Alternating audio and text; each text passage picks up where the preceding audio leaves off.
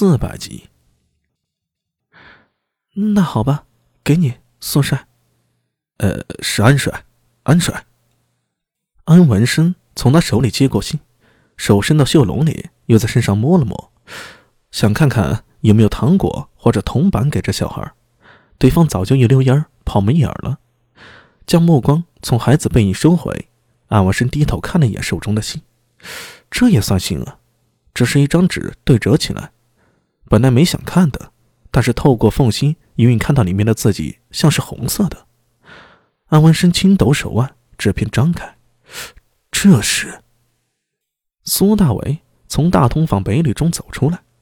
大唐长安将整个城市分为东西两个区，东边为万年县，西边即为长安县，中间以朱雀大道为中轴线，将两边分开。苏大为现在住在复兴坊西北边的长安县，靠近方黎门，已经算是长安很一般的区域了。而拐子爷生前住的大通坊，则是属于长安的郊区。夕阳渐渐下沉，阴影笼罩着大唐长安。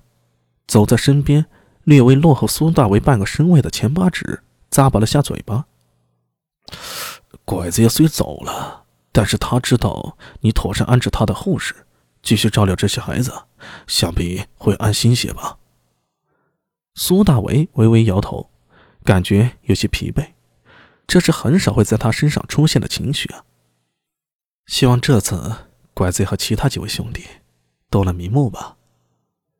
钱八指继续叨念着：“阿米呀，你这次又泼出去不少钱呀。”苏大伟摆了摆手：“哎，都是自己兄弟，我有责任。”就在任子说完时，苏大伟的话猛然中断，脚步一顿：“怎么了？”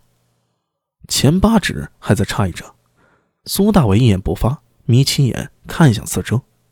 大通坊本就属于长安比较偏僻的地方，在这个时间，街上更是无人。长街两头老旧的建筑阴影中。似乎有什么东西在酝酿着。苏大为的手摸在了自己横刀上。前八指毕竟是今年的老不良了，第一时间反应过来。阿米，小心！苏大为拔刀出鞘，空中似乌光一闪，咻，光芒闪过。前八指只觉得一道锐气擦过脸颊，瞬间嗅到了一股血腥味。隔了一两秒。才感觉自己脸颊火辣辣的疼，伸手一摸，全是鲜血。他也终于反应过来，一边抽出自己的腰刀，左手摸在腰上的暗器囊子，从嘴里发出低沉的咒骂声：“妈的，哪里来的下眼贼，敢偷袭老子！”在他身边的苏大伟手中长刀一划，在半碗悠长的长街里划出一道电光，噼里啪啦，紧接着。又是两只利箭射来，被他刀光一卷，箭矢折断。苏大为一刀挥出，柔身前扑，贴地了一个翻滚，弹身而起。在他刚落地的石板上，瞬间又是两支利箭射中，箭头撞击着石板，迸溅出数点火星。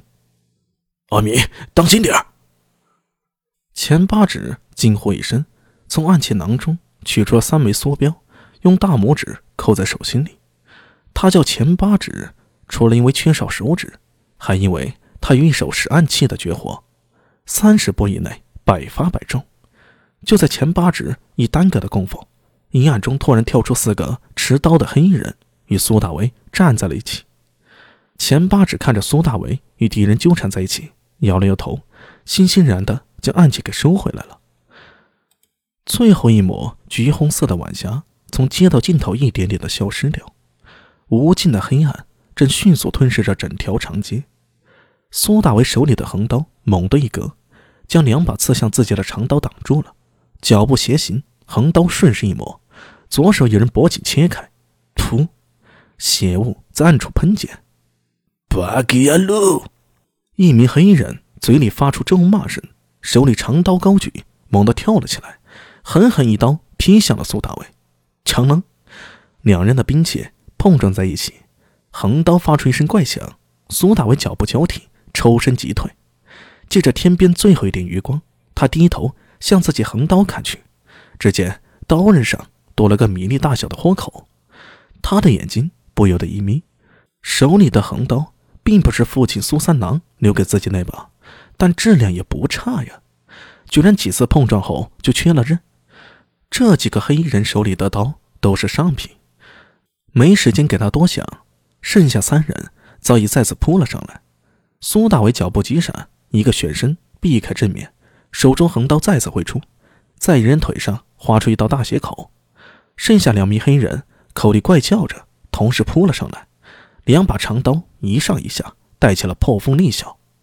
阿米，我来帮你！前八指喊了一声，从后面冲了上来。将一名黑人给挡开，苏大伟趁势飞起一脚，将那个踢了个后空翻。抓活的！他喊了一声，正要扑上去生擒。那名黑衣人怪叫着，突然摸出一个黑丸，往苏大为掷来。砰！一阵轻微的爆响，大股浓烟腾起。